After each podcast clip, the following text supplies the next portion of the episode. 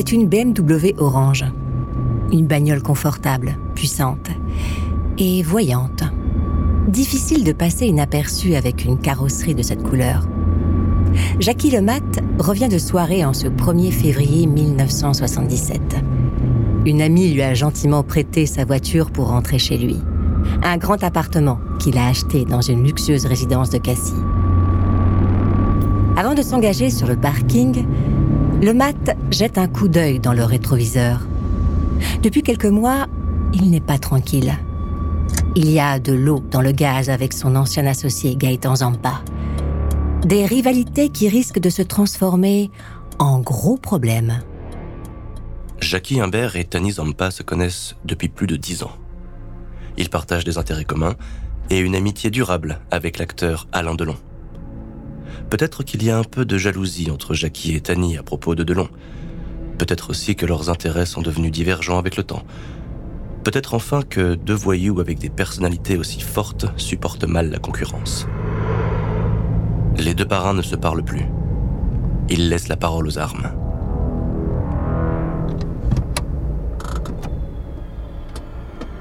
Jackie gare la BM orange. Quand il ouvre la portière, la vitre côté passager explose. Jackie sent une balle lui traverser la main. Des plombs lui déchirent la joue. Une autre balle s'enfonce dans ses chairs.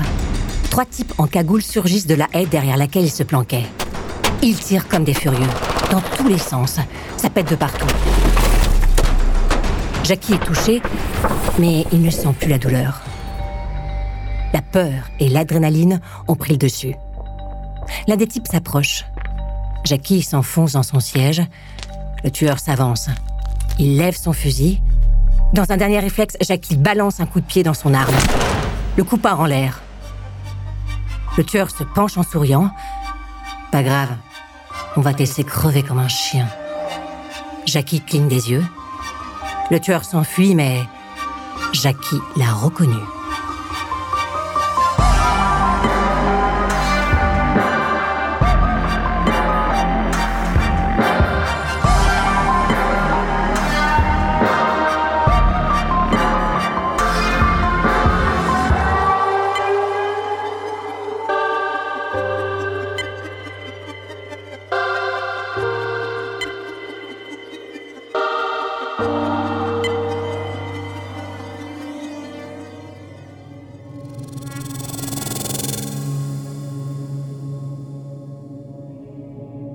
Jacques Imbert est le fils d'un ingénieur de l'aéronautique.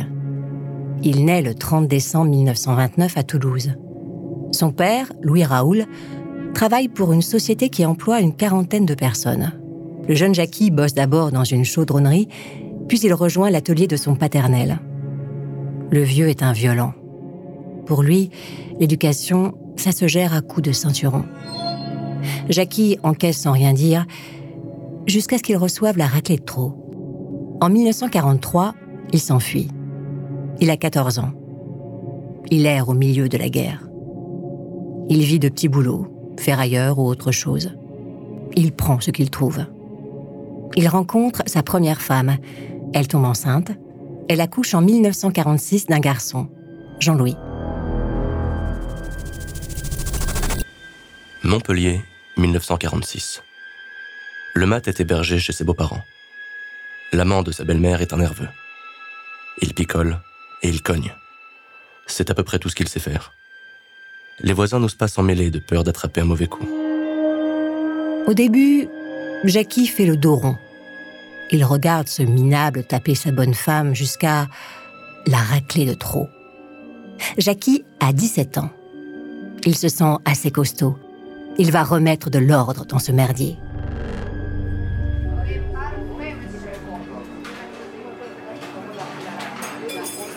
Le gars passe ses après-midi dans un bar à vider des ballons de rouge.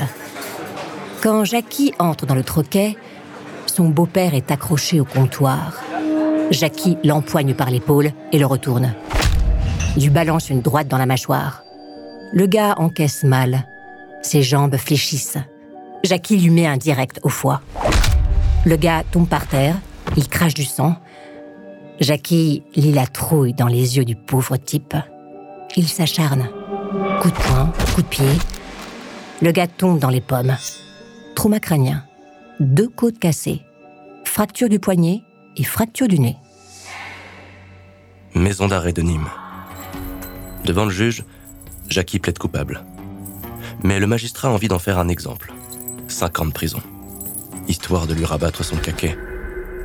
C'est aussi ce que se disent les matons quand ils voient débarquer Jackie. Ils ont envie de donner une bonne leçon à ce gamin, avec son air arrogant. Le mat est placé dans la cellule d'Auguste Mella, dit Gus le Terrible, un truand marseillais du genre coriace devant lequel tout le monde se la boucle. Parmi tous les tocards que Jackie croise en tôle, Gus est le seul pour lequel il éprouve du respect et de l'admiration. Un voyou, un vrai, un dur comme on n'en fait plus. En septembre 1938, Gus a braqué un train transportant de l'or et des pierres précieuses à la gare Saint-Charles de Marseille. Un casse comme on en fait un dans une vie. Une équipe de 15 bons hommes pour un butin de 180 kilos d'or, de diamants et de rubis. Gus connaît toutes les banques qui opèrent dans la cité phocéenne, du quartier de la Belle de Mai au panier en passant par Saint-Jean. Et surtout, Gus perçoit tout le potentiel de Jackie. Tu dois avoir grand, mon gars. Si tu veux que les autres te respectent, tu dois te montrer le plus fort. En deux ans de prison, le mat en a plus appris qu'en 20 années d'existence. Son destin est de devenir un caïd, et si possible, le caïd des caïds.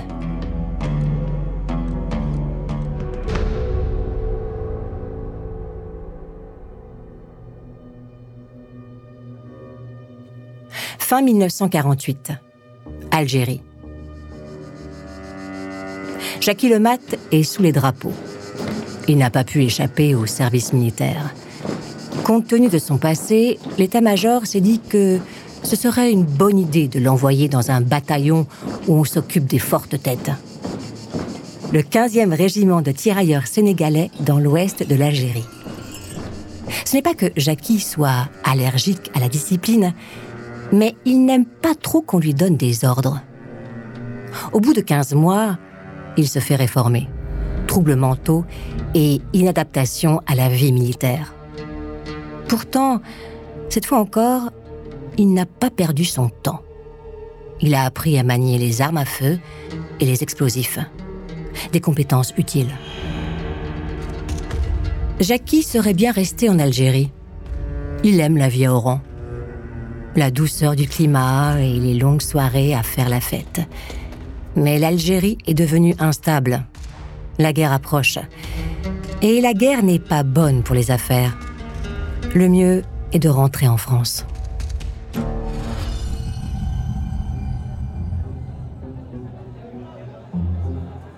Paris, 1952. Les Trois Canards est un bistrot du 9e arrondissement. À deux pas de Pigalle, des boîtes de nuit et des filles qui y bossent. C'est un troquet à l'ancienne, un comptoir en zinc et une petite salle en rectangle. On y croise beaucoup de monde, de jour comme de nuit. Surtout de nuit en fait. Les flics surveillent l'endroit et les voyous qui en ont fait leur quartier général. On raconte que l'établissement abrite une cave dans laquelle on torture les récalcitrants, les mauvais payeurs et les truands des bandes rivales. Mais personne n'a jamais pu le prouver. Avant de poser ses valises à Paris, Jackie a de nouveau goûté à la prison. Toujours des petites peines. Mais il a surtout réussi plusieurs jolis coups qui lui ont valu le respect du milieu et qui lui ont valu son surnom, le mat le fou en provençal. Jackie a 23 ans. Il roule dans des voitures imposantes. Il est toujours tiré à quatre épingles.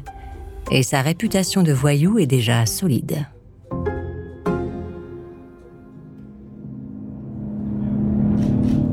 Parmi les habitués des Trois Canards, la sous-direction des affaires criminelles de la police nationale a repéré un nouveau venu. Un homme jeune, 1m72, corpulence forte, cheveux châtains moyens, yeux vert pâle, menton large et rond, sourcils fournis et réunis, cicatrice au-dessus du coin droit de la bouche, cicatrice sur l'avant-bras gauche antérieur interne, cicatrice en forme d'X de 1 cm sur le bout de la troisième phalange du médius gauche antérieur. Aux trois canards, Jackie joue aux cartes, une habitude qu'il conservera toute sa vie. Un de ses partenaires de belote est François Marc-Antony, qui, en 1968, sera impliqué dans l'assassinat de Stevan Markovitch, un homme à tout faire d'Alain Delon. Il y a aussi le Corse, Marcel Franceschi, ancien résistant médaillé, qui s'est reconverti dans les casinos et les cercles de jeu. Enfin, Jackie se lie d'amitié avec Robert Blément, alias Monsieur Robert, un ancien commissaire du contre-espionnage, chargé d'infiltrer le milieu marseillais pour enrôler des patriotes pendant la guerre. Blément est en cheville avec Mathieu Zampa, le père de Gaëtan Zampa, futur parrain de la pègre à Marseille. Il traite aussi avec Barthélemy Guérini, étoile montante du banditisme corse. Blément a surtout investi pas mal de fric dans le Grand Cercle, un établissement de jeu installé près de l'Arc de Triomphe. Jackie nourrit une loyauté sans faille pour Franceschi et Blément. Les deux truands représentent des figures paternelles auxquelles le jeune voyou peut s'identifier. Les flics gardent tout ce petit monde à l'œil, sans intervenir directement. Monter un dossier qui tienne la route prend des années, des milliers d'heures de surveillance et d'enquête. Car les gars qu'ils surveillent sont prudents. Ils ont des doigts dans tous les pots de confiture à Paris et à Marseille, mais leurs noms n'apparaissent sur aucun document officiel. Tout est entre les mains d'hommes de paille. Les choses dérapent en 1962. Jean-Baptiste Andréani, membre du clan Guérini, prend le contrôle du Grand Cercle, jusqu'ici détenu principalement par Blément. L'établissement de jeu est une vache à lait. Le fric y coule à flot et il permet de blanchir beaucoup d'argent. En autorisant ce coup de force, Mémé Guérini s'est montré trop gourmand. Il a franchi une ligne rouge. Pour Blément, Franceschi, il n'y a qu'une seule réponse possible.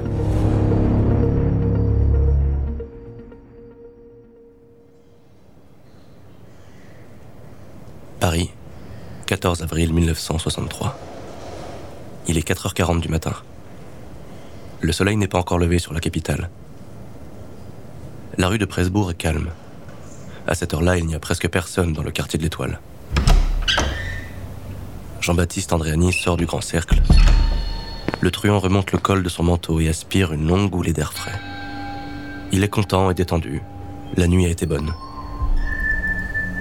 Andréani a juste le temps de tourner la tête quand le premier coup de feu retentit.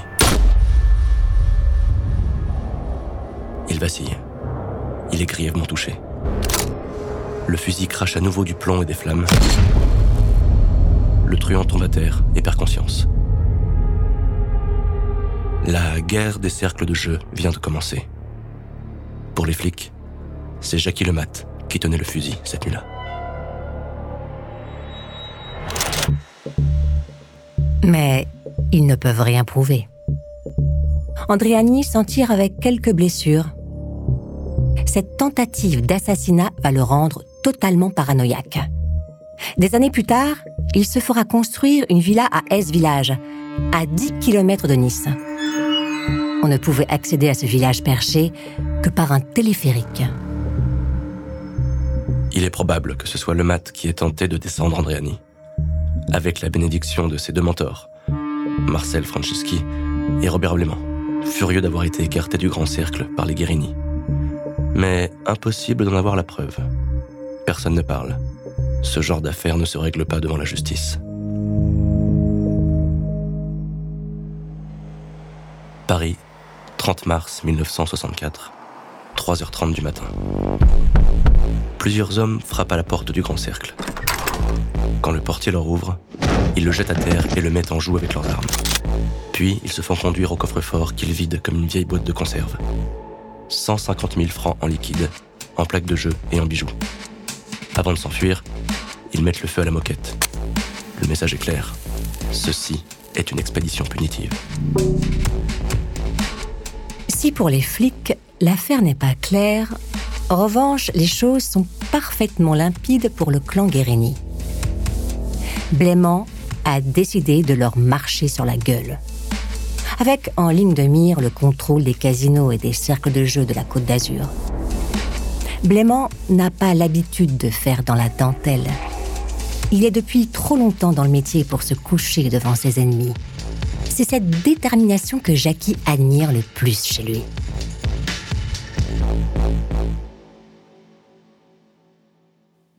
Pélissane, 15 mai 1965. Robert Blément roule au volant de sa Mercedes sur la départementale 15 en direction de Lançon-Provence. Sa femme est assise à côté de lui. Une voiture se porte à leur hauteur comme si elle voulait les dépasser. Blément tourne la tête. C'est qui ces imbéciles qui essayent de me doubler? Le museau d'un pistolet mitrailleur apparaît par la vitre du véhicule. L'ancien commissaire n'a pas le temps d'accélérer pour s'enfuir. Le pistolet mitrailleur crache une première rafale, puis une deuxième. Blément perd le contrôle de sa Mercedes. Il est atteint de quatre balles, dont deux en pleine tête le flic devenu voyou meurt sur le coup.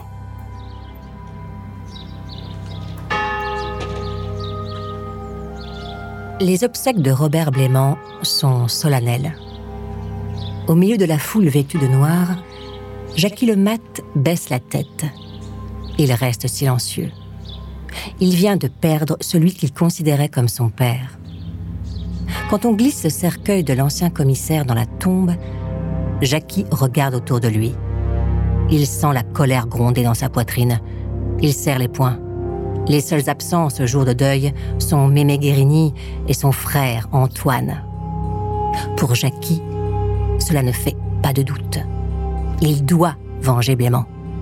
Et les Guérini doivent payer le prix du sang. Avant de continuer cet épisode, nous voulions vous remercier pour votre écoute. Si vous voulez continuer de nous soutenir, abonnez-vous à la chaîne Bababam Plus sur Apple Podcast. Cela vous permettra une écoute en avant-première et sans interruption. Ou bien écoutez ce message de notre partenaire, sans qui ce podcast ne pourrait exister. Ne partez pas. On se retrouve tout de suite.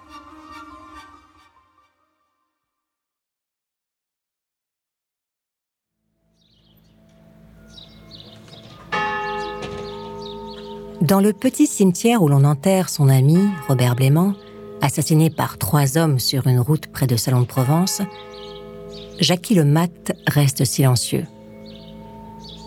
Il n'y a pas de mots pour dire ce qu'il ressent. Les flics n'ont pas eu besoin de creuser bien loin pour découvrir qui avait exécuté Blément. Et pour quelle raison il avait été tué à l'arme automatique l'ancien commissaire se montrait trop gourmand sur les bénéfices du Grand Cercle, un établissement de jeux parisien passé aux mains du clan Guérini. C'est Antoine Guérini, le frère de Barthélemy Guérini, qui a fait le coup. Il a empoché 200 000 francs et en a donné la moitié à ses deux complices.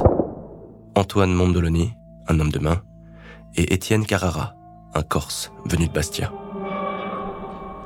Que les Guérini soient en affaire avec Lucky Luciano, le parrain de la mafia new-yorkaise, que les Guérini règnent sur le trafic d'héroïne à Marseille, qu'ils aient monté la French Connection entre New York et Marseille, tout cela n'impressionne pas Jackie Lemat. Depuis qu'il s'est fait un nom et une réputation parmi les voyous, Jackie ne craint personne. Il n'a peur de rien. Et son surnom, le fou, résonne comme un avertissement pour ses ennemis.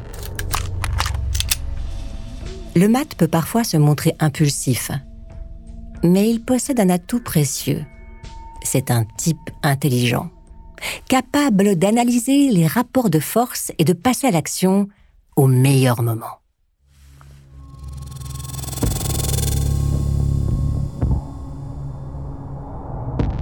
Marseille, 23 juin 1967. Antoine Guérini range sa Mercedes bleu nuit à côté des pompes à essence. Il s'est arrêté pour faire le plein dans cette station Shell. Sur le siège passager, il y a son fils, Félix, dont le parrain est Alain Delon.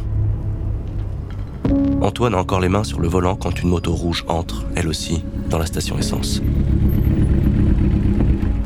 Deux hommes portant des casques et des lunettes noires. L'homme assis à l'arrière saute de la moto. Il sort de ses poches deux Colt 1143 et se place face à la Mercedes.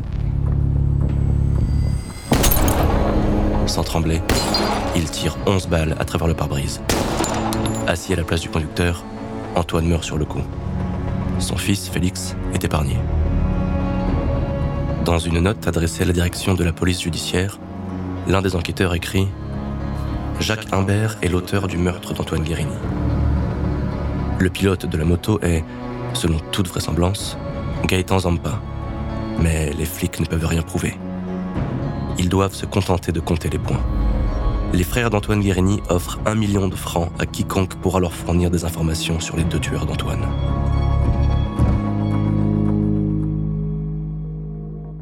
« 1968-1969. Pendant deux ans, le MAT poursuit sa vengeance. Les membres du clan Guérini sont éliminés les uns après les autres. Affaiblis, contraints de se cacher, les frères Corse proposent un armistice en novembre 1969. Mais le MAT ne veut rien négocier. Le coup de grâce n'a pas encore été donné. Hôpital de Cavaillon, 2 janvier 1970. Antoine Mandoloni, l'un des tueurs de Robert Blément, est allongé sur son lit. Il vient d'être victime d'un accident de la route. Félix Guérini, le fils d'Antoine, abattu deux ans et demi plus tôt à Marseille, est venu lui rendre visite. Trois hommes poussent la porte de la chambre. Félix sursaute. L'un des hommes le saisit par le cou et le plaque face contre le mur. Allongé sur son lit, Mandoloni ne peut pas bouger. Il regarde l'un des tueurs s'approcher de lui, un poignard à la main. La lame entre dans ses chairs. Elle déchire ses artères. Mandoloni se vide de son sang. Quand les trois hommes quittent la chambre, Félix n'a pas bougé. Il est toujours face contre le mur. Derrière lui, Mondoloni rend son dernier soupir.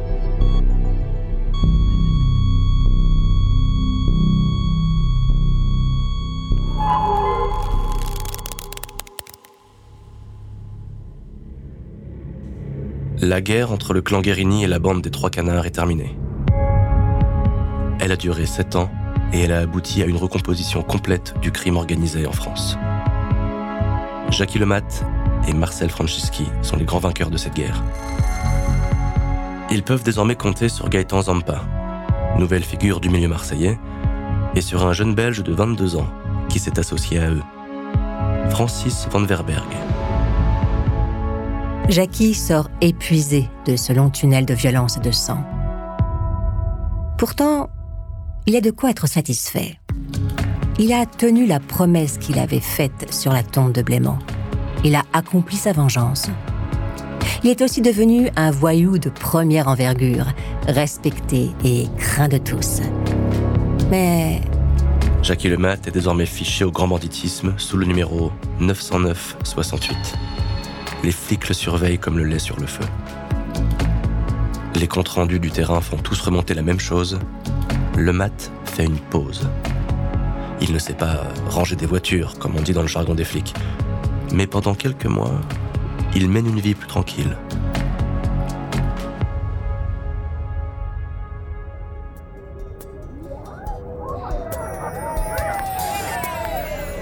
Pour se changer les idées, le mat passe du temps avec Alain Delon. À Marseille, Jackie traîne sur le tournage de Borsalino, le film de Jacques Deray, dont les deux têtes d'affiche sont Delon et Belmondo, les deux acteurs les plus célèbres du cinéma français. Il déambule dans les décors au milieu des voitures vintage, des projecteurs, des câbles et des groupes électrogènes. Jackie aime cette ambiance. Les stars, les paillettes, la caméra et les cascades chorégraphiées. Ça lui plaît. Pendant un instant, il se dit qu'il pourrait tenir un petit rôle de figurant, mais il oublie vite cette idée. Il préfère la vraie vie. Relevé de surveillance policière. Entre deux scènes, le mat et Delon dînent ensemble dans le quartier de l'Opéra à Marseille. Jackie a ses habitudes dans plusieurs restos du coin. Il est reçu comme une personnalité, avec respect et déférence. Toutes les portes s'ouvrent devant lui, et Jackie est généreux sur les pourboires. Le soir, les deux amis se retrouvent à l'ascenseur, une boîte tout près du Vieux-Port. Ils Ils aiment le monde de la nuit et les jolies femmes. Ils sont des séducteurs. Ils le savent et ils ne s'en cachent pas.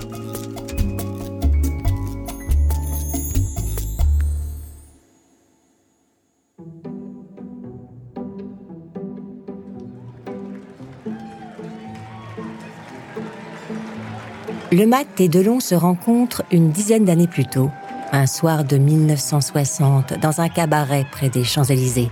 Jackie a sa table réservée dans cet établissement. Quand il arrive ce soir-là, la table est occupée par un jeune homme et une très belle femme blonde. Jackie appelle le gérant. Verrez-moi ces deux intrus. Le gérant hésite. Il bafouille quelques mots d'excuse. Je suis confus, monsieur Humbert il n'y a pas d'autre table disponible. Et Monsieur Delon est un acteur promis à un grand avenir. Je me suis dit que vous voudriez que je vous présente. Pendant quelques secondes, le mat évalue Delon et Delon soutient son regard. Puis Jackie sourit et s'assoit en face de l'acteur. À côté de lui, la jeune femme se présente, Nathalie, la compagne d'Alain. Delon raconte avoir passé quelque temps en prison. Il revendait du matériel militaire à des truands après la guerre. Il connaît bien Gaëtan Zampa et un certain François Marc-Anthony qui fréquente la bande des Trois Canards. Mais le milieu, ce n'est pas son truc. Il préfère le cinéma. Jackie hoche la tête, il lève son verre. Le mat et Delon trinquent à cette nouvelle amitié. Rassuré par le pédigré de l'acteur, le mat accepte de parler un peu de lui. Il a une passion pour l'opéra, mais le grand amour de sa vie, ce sont les chevaux. Delon n'en croit pas ses oreilles. Lui aussi adore l'opéra et lui aussi est fasciné par les chevaux.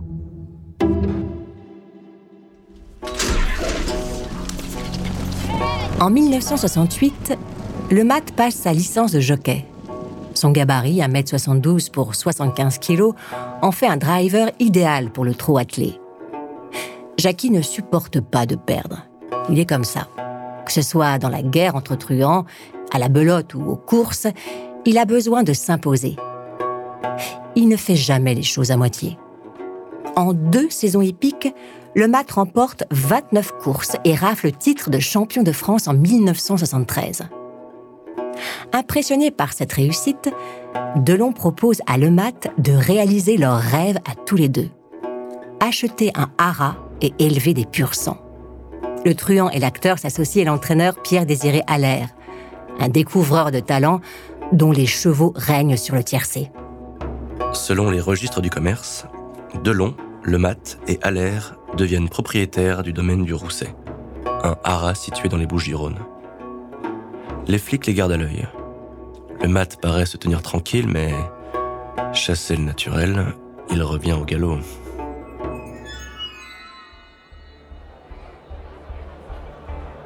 Cagnes-sur-Mer, le 9 décembre 1973. Le prix Bride abattu est l'un des rendez-vous les plus chics de la saison de trot attelé. Cet après-midi-là, l'hippodrome de Cagnes est comble. Des messieurs en tenue et des dames en robe et chapeau se pressent autour des chevaux. Ils admirent ces bêtes exceptionnelles. Ils glissent un petit mot d'encouragement au jockey. Sous les gradins, les turfistes, journal à la main, relisent les statistiques de chaque pur sang et se pressent devant les guichets pour placer leur pari. L'ambiance est électrique, avec cette excitation qui précède les grands rendez-vous hippiques. Pourtant, comme les flics le découvriront plus tard, ce n'est pas sur l'hippodrome que se joue ce tiercé. Le résultat de la course a été décidé bien avant que les chevaux s'élancent. Les paris se portent sur trois dossards, le 3, l'As et le 14. Ces trois chevaux sont des bourrins, engagés seulement pour faire de la figuration face au cador. Leur cote est tellement élevée que personne n'imagine qu'ils aient la moindre chance de gagner. Quand les trois tocards franchissent la ligne dans cet ordre, le 3, l'As et le 14, c'est la consternation. Les parieurs hurlent dans les tribunes. Les insultes fusent.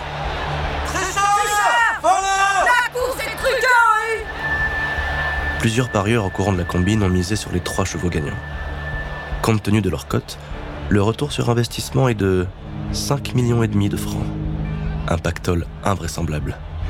Parmi les heureux gagnants, Jackie Lemat et Jean-Louis Fargette, le futur parrain de la pègre de Toulon.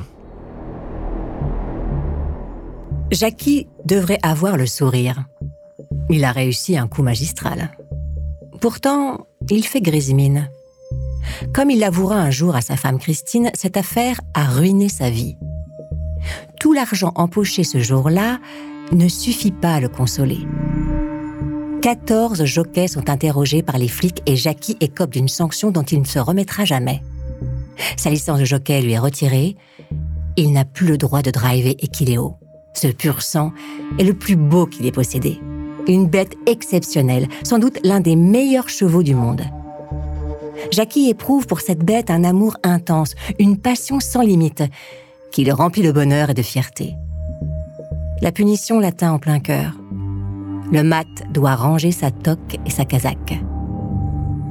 Et comme les emmerdes volent en escadrille, son fils Jean-Louis, jockey lui aussi, est radié à vie des champs de course. Jackie est privé de la passion de sa vie, les courses de chevaux. Pour ne rien arranger aux affaires de Le Mat, la paix entre voyous ne dure qu'un temps. Selon les indices qui grenouillent dans le milieu marseillais, Francis Van Verberg commence à faire de l'ombre à ses associés de la bande des Trois Canards, et notamment à Gaëtan Zampa. Tani, comme le surnomment ses proches, n'apprécie pas que le Belge fasse d'énormes bénéfices grâce à l'héroïne qu'il fait fabriquer par les meilleurs chimistes de la côte. Les flics ne parviennent pas à savoir qui a déclenché les hostilités, mais la tension monte. Le 5 septembre 1972, trois hommes du Belge sont exécutés dans leur voiture dans le quartier du Canet, à Marseille. Le 31 mars 1973, deux hommes de Zampa sont abattus au Tanagra, un bar de Marseille où ils avaient leurs habitudes.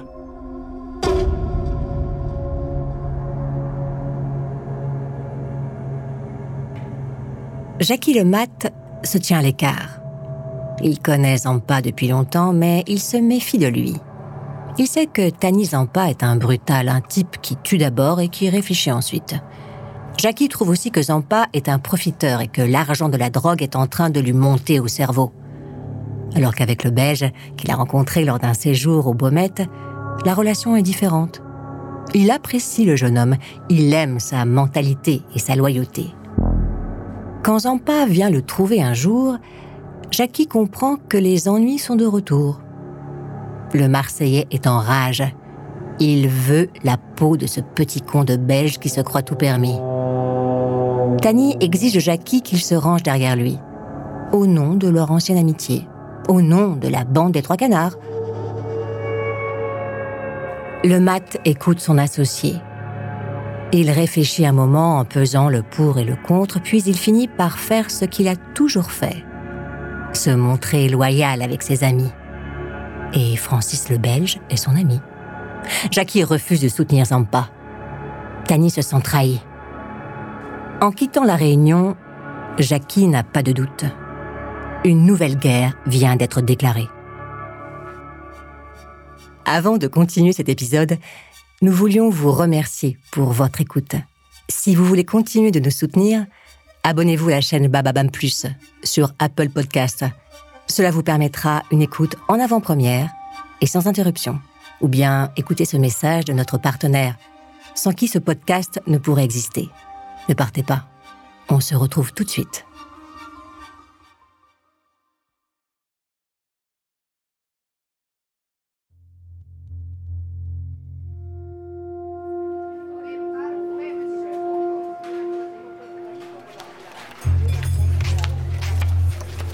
Assis chez Tonton, le bar où il joue à la belote avec des amis, Jackie le Mat range ses cartes.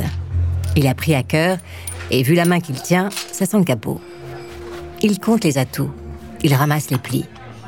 Pourtant, il ne parvient pas à se concentrer sur le jeu. Il est distrait. Son esprit est ailleurs. Il pense à Gaëtan Zampa. Ce gars est très dangereux, hypochondriaque, parano et violent. Tani a décidé de mettre Francis le Belge à l'amende. En fait, Zampa est jaloux. Il ne supporte pas la complicité entre le Belge et Jackie. Il ne supporte pas non plus qu'Alain Delon et le Mat soient potes depuis 15 ans. Cela fait beaucoup de contentieux, sans compter des questions de fric et le contrôle des bars et des boîtes de la Côte d'Azur. Au printemps 1975, Zampa écope de plusieurs mois de prison. Il s'est fait choper pour port d'armes illégales. Rien de méchant, mais il est obligé de passer quelque temps à l'ombre. Après l'affaire des paris truqués qui lui a coûté sa licence de jockey, le mat s'est remis en selle. Il ne se cache même pas. Il lorgne sur le territoire de Zampa. En particulier sur le Rul, un casino de Nice qui sert de vache à au clan du voyou marseillais. L'établissement est placé sous la protection de Jean-Pierre Roche, un fidèle de Zampa. 500 000 francs par mois pour que personne ne vienne fourrer son nez dans ce business très lucratif. Jackie n'est pas seulement un dingue de course de chevaux et un redoutable joueur de belote. C'est un type intelligent, méthodique. Quand il est confronté à un problème, il le pose à plat et l'examine froidement. Puis, il passe à l'attaque. Avec l'élection de Richard Nixon comme président des États-Unis en 1968, les Américains se lancent dans la War on Drugs, la guerre contre la consommation de drogue qui a explosé au cours des années 60. L'idée de Nixon est d'abord de contrôler la minorité noire en envoyant de jeunes trafiquants en prison. Mais sa politique a aussi des conséquences dans la relation entre les États-Unis et leurs alliés l'administration américaine fait pression sur la France. Il faudrait que les Français se montrent un peu plus efficaces dans la lutte contre le trafic d'héroïne, et notamment dans la blanche, qui est fabriquée à Marseille. Le clan Zampa, qui a récupéré une partie des réseaux Guérini, est sous pression. Tandis que Zampa est derrière les barreaux, le MAT monte un plan aussi simple qu'efficace. D'abord, retourner un des hommes de Tani, un napolitain du nom d'Henri Bernasconi, qui sent que le vent est en train de tourner. Ensuite, mettre à l'amende un des associés de Zampa, un homme d'affaires franco-israélien, Samuel Flato Sharon, qui a fait fortune dans le recyclage de ferraille, de métaux et de chiffons. Accompagné de Bernasconi et de Roland et Serge Cassonne, deux hommes sûrs, Jackie monte à Paris un jour de 1975. Quand le mat frappe à la porte de son appartement cossu, Flato Sharon comprend qu'il a intérêt à coopérer gentiment. Avant qu'il ait temps de protester, l'homme d'affaires se retrouve ligoté dans le coffre de la voiture de Jackie, direction la Suisse. En échange de sa vie, Flato Sharon vide l'un de ses coffres et remet à le mat 8 millions de francs. Quand il apprend la nouvelle, Danny Zampa est fou furieux. Il a envie de tout casser il passe pour un faible aux yeux des autres voyous. Pour les flics, cela ne fait pas de doute. Jackie Lemat est en train de s'imposer comme le parrain des parrains. Personne ne peut monter une affaire sans son accord, moyennant un pourcentage, bien sûr. Zampa le sait, et il doit régler le problème, à sa manière. Trouver l'adresse de Lemat est presque un jeu d'enfant pour Zampa. Il lui suffit de demander aux flics. Des balances il y en a aussi dans la police. Cela fait partie du jeu.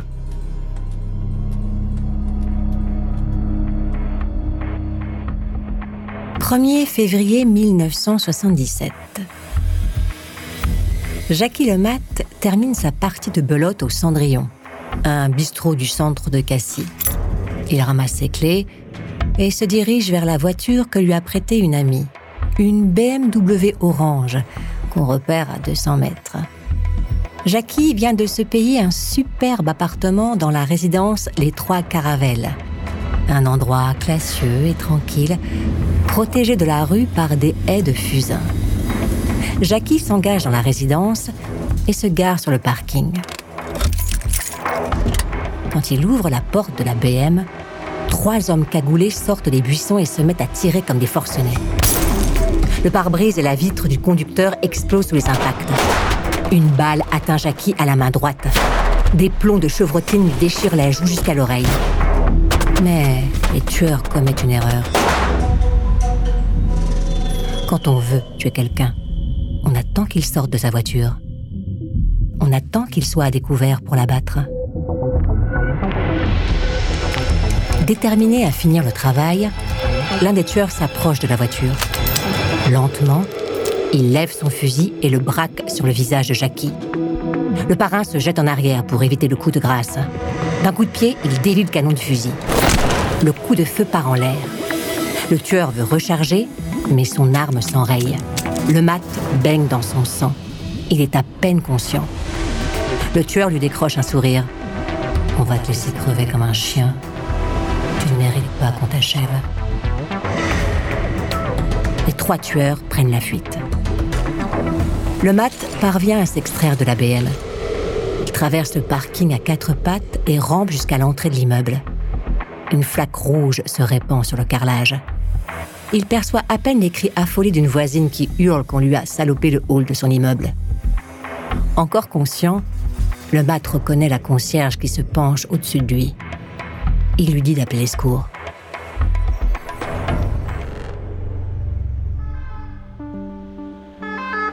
Jackie Lemat est évacué vers l'hôpital de Bagne. Quand il arrive aux urgences, les médecins sont dépassés. Jackie est entre la vie et la mort. Ses blessures sont si graves qu'il est aussitôt transféré vers l'hôpital de la Timone à Marseille. Là, trois toubibs tentent l'impossible, le sauver. Le mat est dans un état critique. Avant d'être placé en coma artificiel, il demande qu'on l'ampute de son bras blessé les médecins refusent. Pendant plusieurs heures, il reste allongé sur la table d'opération. Les chirurgiens retirent de son corps 7 balles de 11,43 et 15 plans de chevrotine. Trois hommes débarquent à la Timone. Les frères Serge et Roland Casson et leur neveu. Les fidèles parmi les fidèles. Ils sont là pour protéger le mat. Ils se relaient nuit et jour pour le surveiller. Ils le changent de chambre tous les jours. Et pendant trois semaines, Jackie s'accroche à la vie. Quand le mat sort de l'hôpital, une cicatrice orne le côté droit de son visage. Son bras droit est affecté par une insensibilité presque complète. Outre ses blessures, le mat a récupéré un surnom. Pour les voyous, il est désormais l'immortel. De cette tentative d'assassinat, Jackie ne dit pas grand-chose. Il ne parle pas aux flics qui viennent interroger. Comme pour les Guérini, il va régler ça lui-même. Car les tueurs ont commis une seconde erreur. Quand ils ont eu fini de tirer comme des bêtes, l'un des tueurs a relevé sa cagoule. Malgré la douleur qui lui brouillait la vue, Jackie a reconnu Gaëtan Zampa. Il en est certain. Les deux autres, il sait qui ils sont. Gabriel Regazzi, un type qu'il connaît depuis des années et Jean-Pierre Roche, chargé de la sécurité du casino Lurule, à Nice. Il faudra dix ans à Le Mat pour accomplir sa vengeance.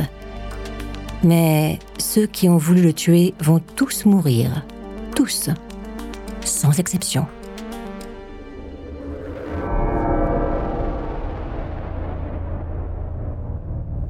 Le 3 mars 1977, en début d'après-midi, les policiers de l'Office central de répression du banditisme sont appelés sur une scène de crime devant le cimetière Saint-Pierre à Marseille.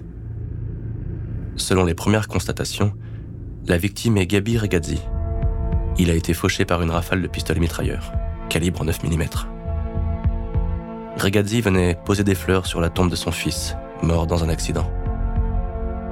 Les flics récupèrent sur le corps du truand un pistolet le vol de l'arme avait été signalé en 1969 dans le Vaucluse.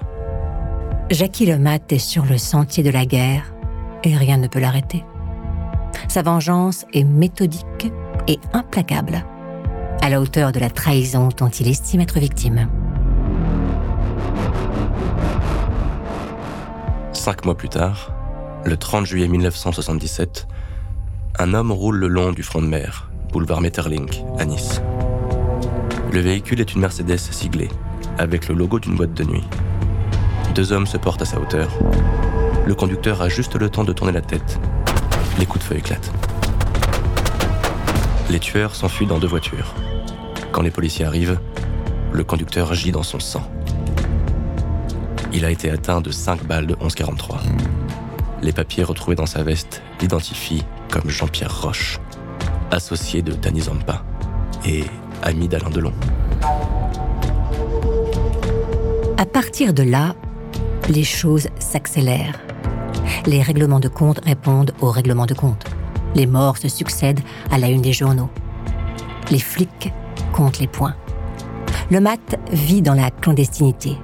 La PJ de Marseille tente bien de le localiser, mais dans le maquis marseillais, Jackie a toujours une planque d'avance.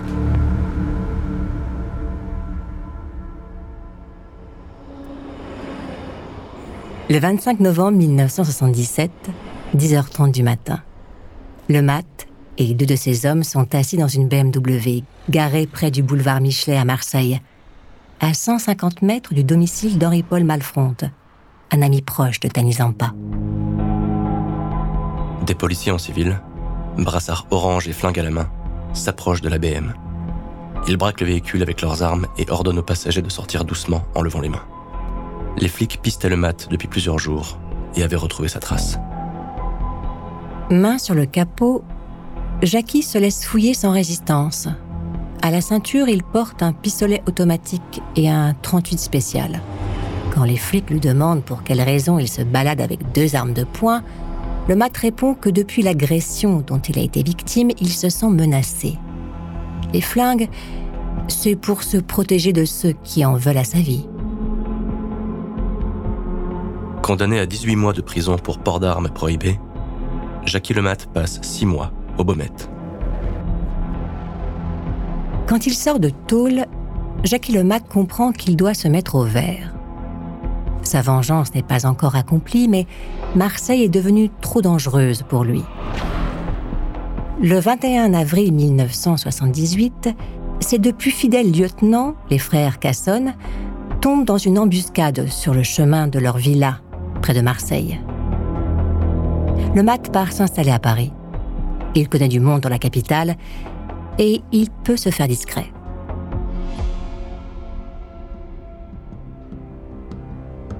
Dans cette guerre, ce sont les flics qui vont sauver la mise à Jackie le Mat, traqué par Zampa.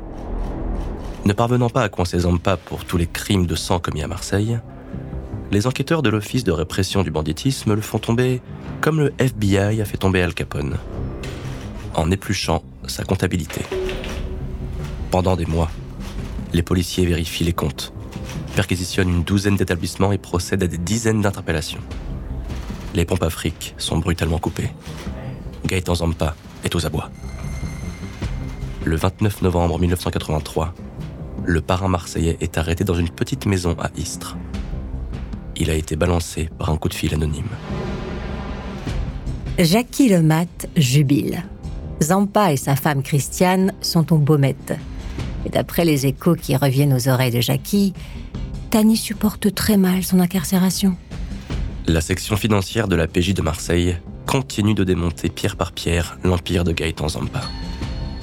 Vu les preuves qu'ils accumulent, il est peu probable que le Napolitain réussisse à passer entre les mailles du filet cette fois.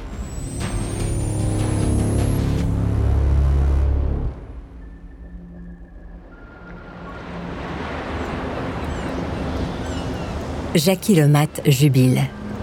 Mais ce n'est pas suffisant. D'après la rumeur, les avocats de Zampa ont demandé une expertise psychologique de leur client. Tani a peur de crever en prison. Il paraît qu'il a voulu se trancher les veines avec un canif. Mais ce n'est pas suffisant. Après l'ouverture de son procès le 19 juillet 1984, Zampa est placé dans une cellule avec un ancien videur de boîte de nuit qui bossait pour lui, à Aix-en-Provence. Motif officiel veiller à ce que Zampa ne fasse pas de conneries. Le 23 juillet 1984, alors que Zampa vient de réintégrer sa cellule au cinquième jour de son procès, son ancien employé se met à frapper à la porte en hurlant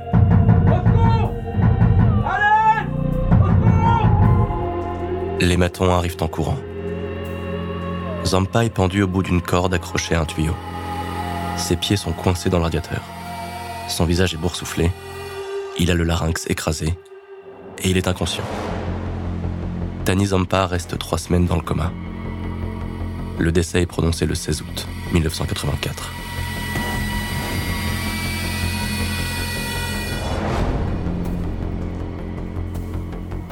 Jackie affiche un large sourire. Ceux qui ont voulu me tuer sont morts. Tous morts.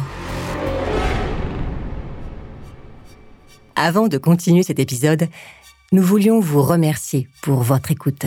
Si vous voulez continuer de nous soutenir, abonnez-vous à la chaîne Bababam Plus sur Apple Podcast. Cela vous permettra une écoute en avant-première et sans interruption. Ou bien écoutez ce message de notre partenaire, sans qui ce podcast ne pourrait exister. Ne partez pas. On se retrouve tout de suite.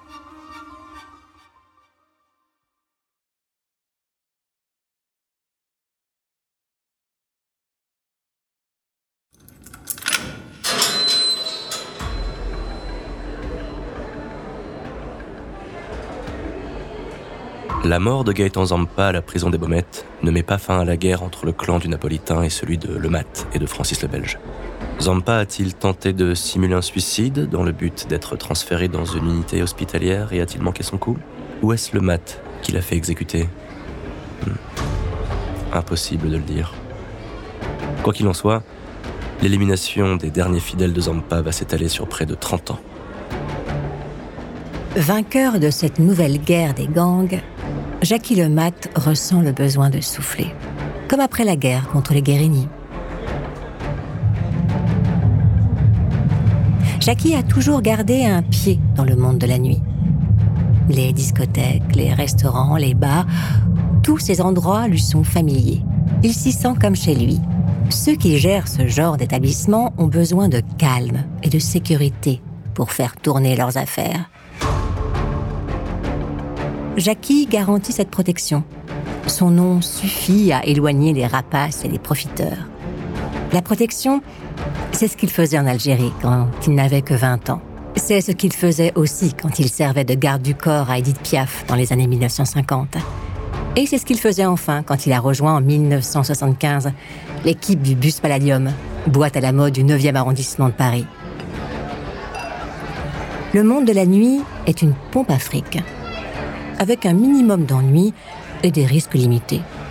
De plus, cela offre un avantage. Jackie dispose d'un accès direct à la haute société parisienne. Cet univers où se côtoient des stars, des hommes d'affaires, des politiques et des voyous. Le mat récolte les secrets de toute cette petite société. Une sorte d'assurance qui assoit un peu plus son statut de parrain des parrains.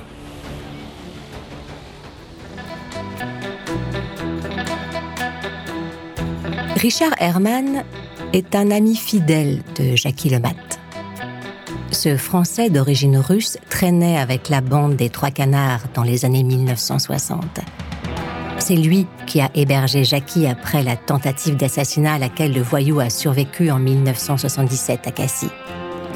Herman est aussi le patron du Bus Palladium. Il a embauché Jackie comme conseiller en relations publiques une couverture idéale pour justifier les revenus du mat. Marseille, début 1990. Malgré tous ses efforts, la brigade financière de la PJ ne parvient pas à monter un dossier qui tienne la route contre le mat. Les flics ont la certitude que le truand possède des parts dans de nombreux établissements de nuit, à Paris et sur la côte. Mais son nom n'apparaît nulle part. Officiellement, il ne possède rien. Quand les enquêteurs le convoquent un matin pour l'interroger sur son train de vie, le voyou se prête au jeu des questions. D'après les calculs des flics, Jackie a perçu un million de francs du bus Palladium sans effectuer le moindre travail. Un emploi fictif, pourtant couvert par des feuilles de paix. Jackie écoute patiemment les flics.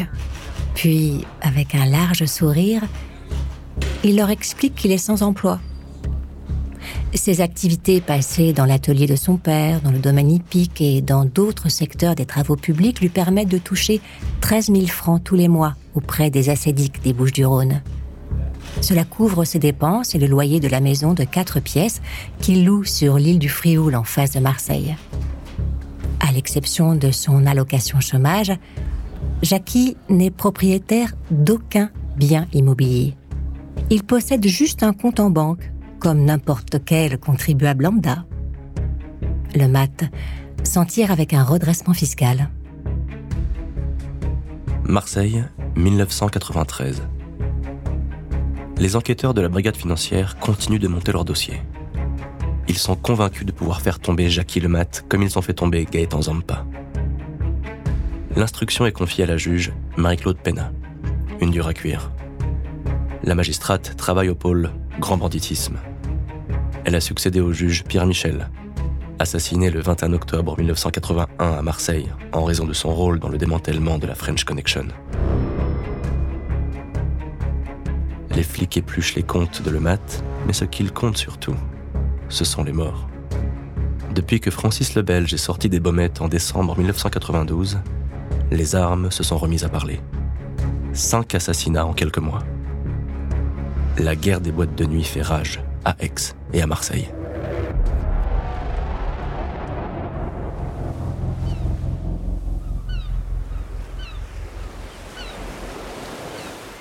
25 novembre 1993. Jackie Lemat est tranquillement posé chez lui en ce début de soirée.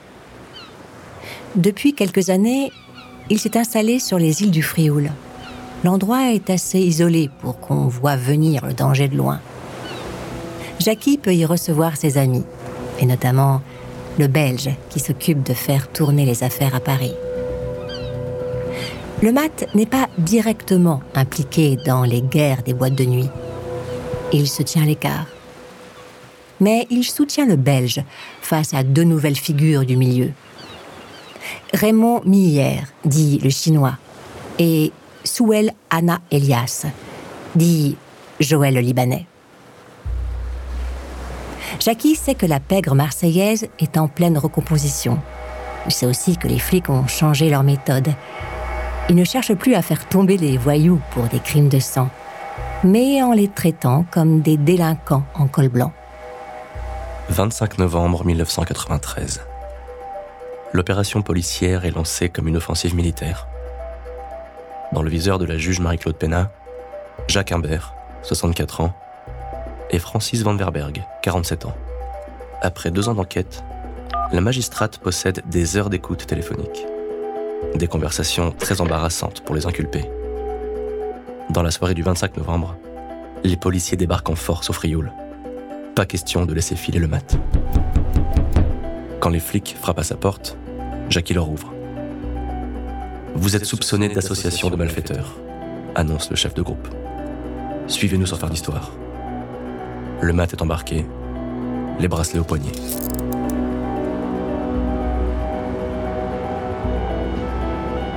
Au même moment, dans le 20e arrondissement de Paris, Francis le Belge se fait serrer par les policiers pour le même motif. Au total, 35 personnes sont interpellées lors de ce coup de filet. Marie-Claude Pena délivre 13 mandats de dépôt.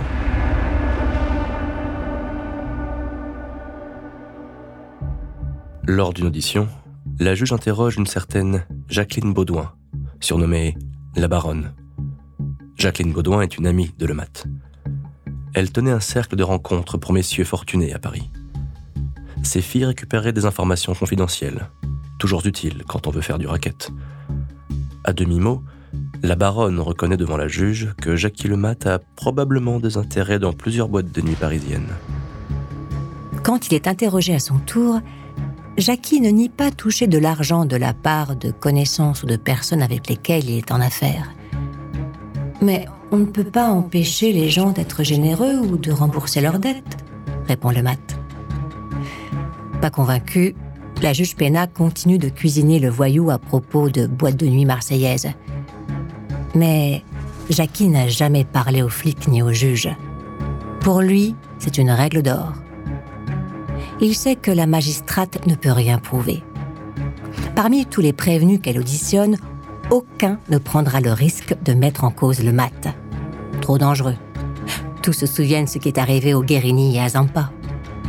Malgré tous les efforts déployés, l'enquête n'aboutit à rien. Pas de preuves directes, pas de témoins. Ceux qui pourraient parler préfèrent se taire, ou alors ils ont été fauchés par une rafale d'armes automatiques.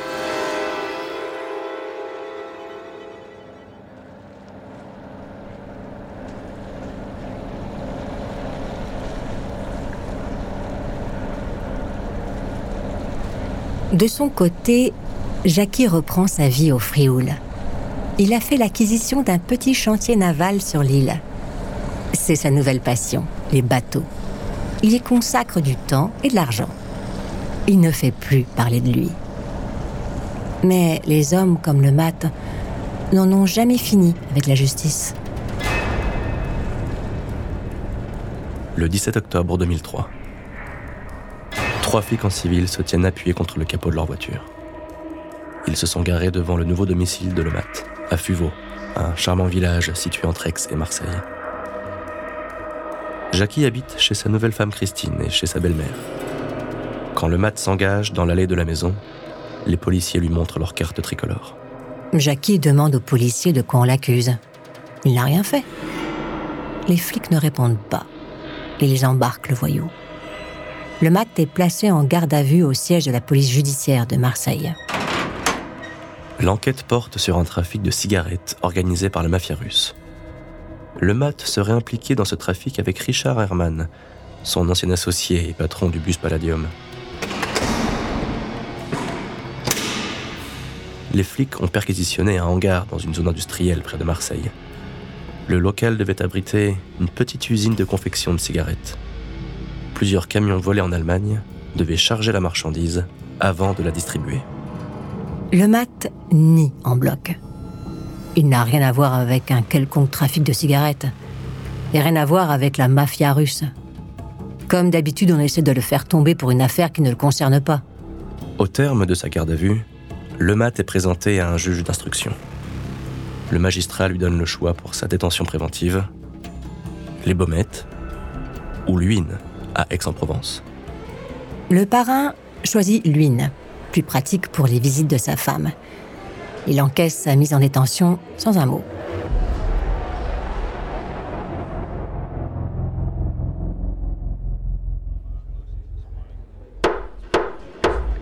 Marseille, 14 décembre 2004. Deux gendarmes du GIGN, cagoulés et armés, installent Jackie dans le box des accusés du tribunal correctionnel. Le parrain comparaît avec quatre autres prévenus. Le procès est presque une formalité. Jackie écope de 4 ans de prison. Il a 75 ans. Sa femme tente de le dissuader de faire appel. Il a déjà fait de la préventive. Avec les remises de peine, il sera bientôt dehors. Jackie secoue la tête. Il ne va pas se laisser faire. Cour d'appel de Marseille, avril 2005. Après plusieurs jours d'audience, le président se tourne vers Jackie Lemat. Les écoutes téléphoniques ont permis de relever une entente en vue de mettre en place un trafic de cigarettes, mais elles n'impliquent en rien Jacques Imbert comme membre participant à l'entente. En d'autres termes, le mat est relaxé.